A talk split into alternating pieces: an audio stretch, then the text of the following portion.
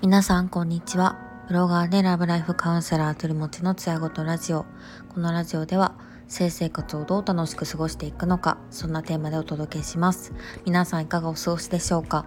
最初に宣伝です。3月19日の土曜日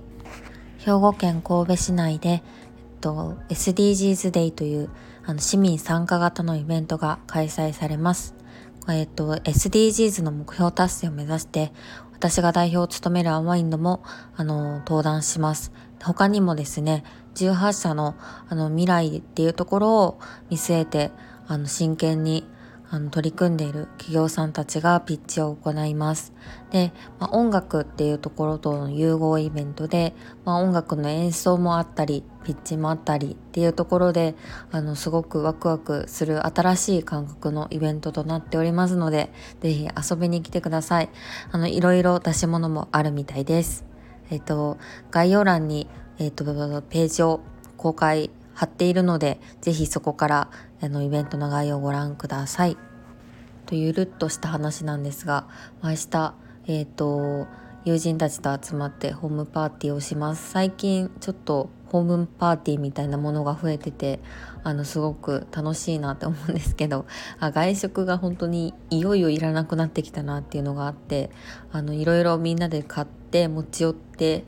あの食べて飲んでるだけでめちゃくちゃ楽しいじゃんみたいなことがあって 前にあの親友たちと集まった時もあのたこ焼きパーティーして桃鉄をするっていう もう本当に大学生みたいな遊び方をしたんですけどそれがなんか一番満足度と高いのかもしれないなって思いました。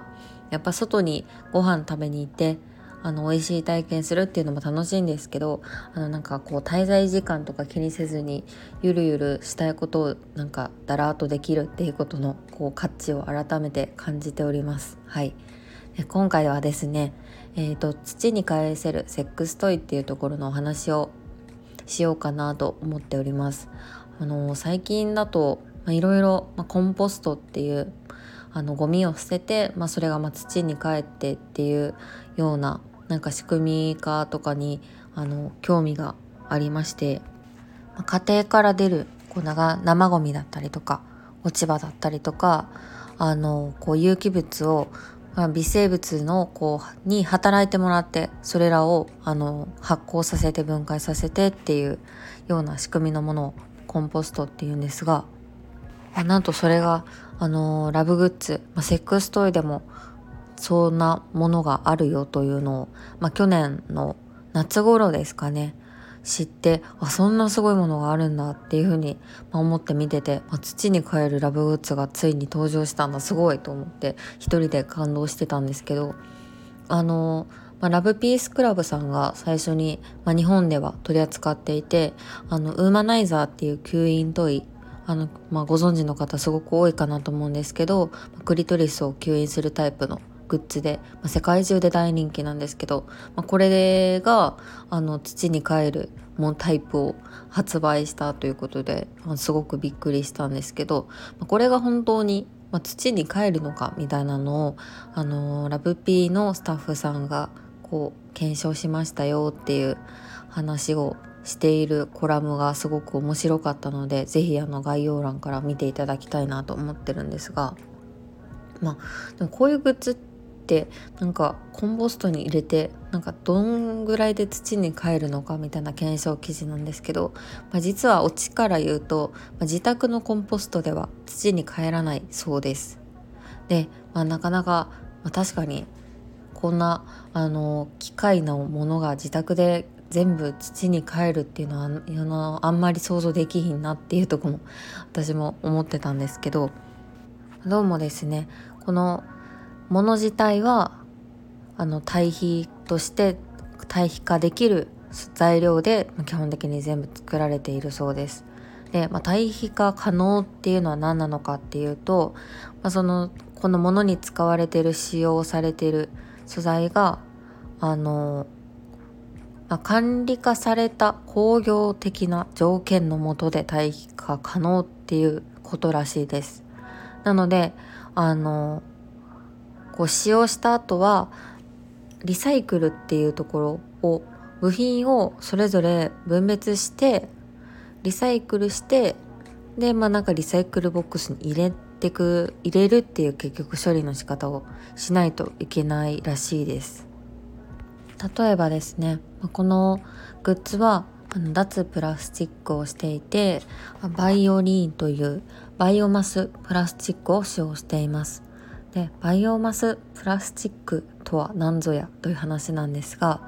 まあ、原料として再生可能なこう有機資源由来の物質を含んで科学的または生物学的に合成することにより、まあ、得られる高分子材料というものと定めています。定められています。まあ、ここの辺りちょっとな、わからないなっていう方は、ちょっとバイオマス原料とかで調べていただけたらなと思うんですが、まあ、そういうわけで、あの、まあ、プラスチックっていうところから、まあ、解放されたグッズらしいんですよね。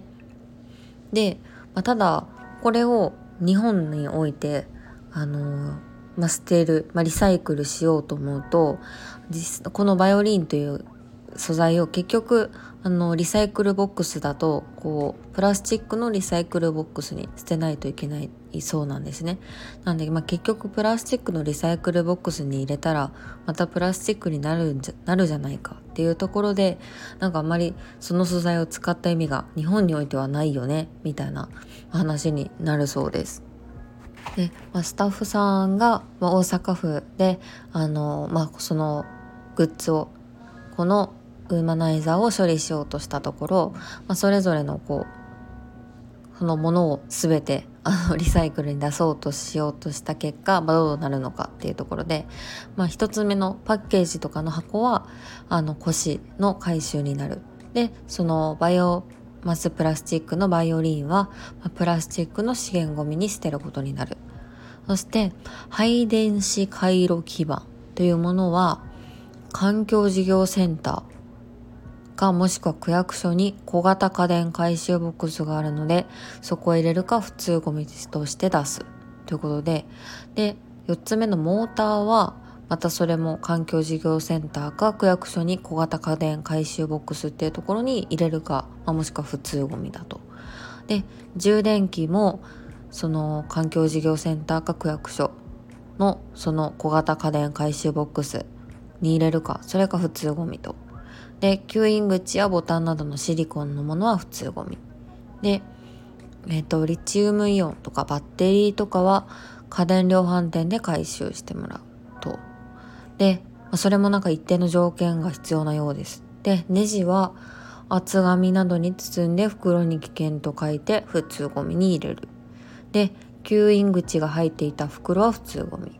でオーガニックコットン100%の巾着ポーチは衣類ではなくて巾着などで普通ゴミになるということでした。ね、結局捨て方普通ゴミばっかりなんですよね。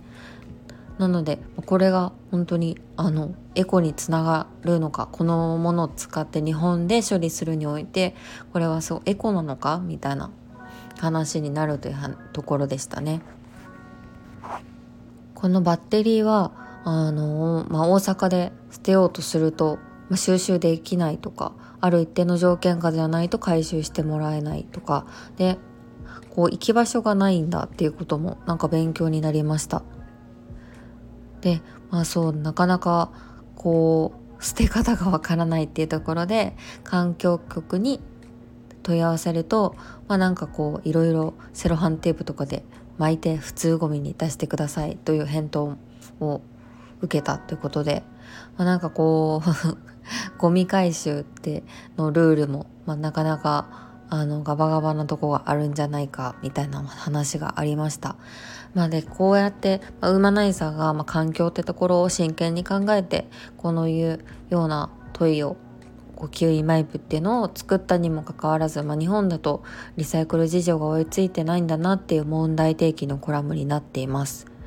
で、まあ、ドイツだとゴミ出しっていうところはすごくあの厳しいらしくて瓶などでもこう色を分けて出す場所が違うっていう話も聞きました、まあ、ドイツでもやっぱり場所によってはゴミ出しっていうところでいろいろ違いはあるんでしょうけど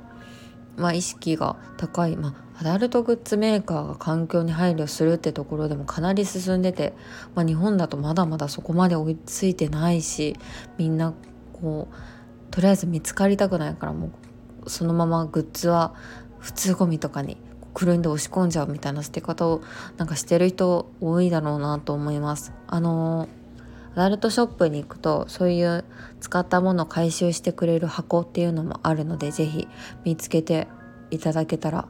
と思います。うん、捨て方難しいですよね。でもやっぱりこうあのグッズってすごく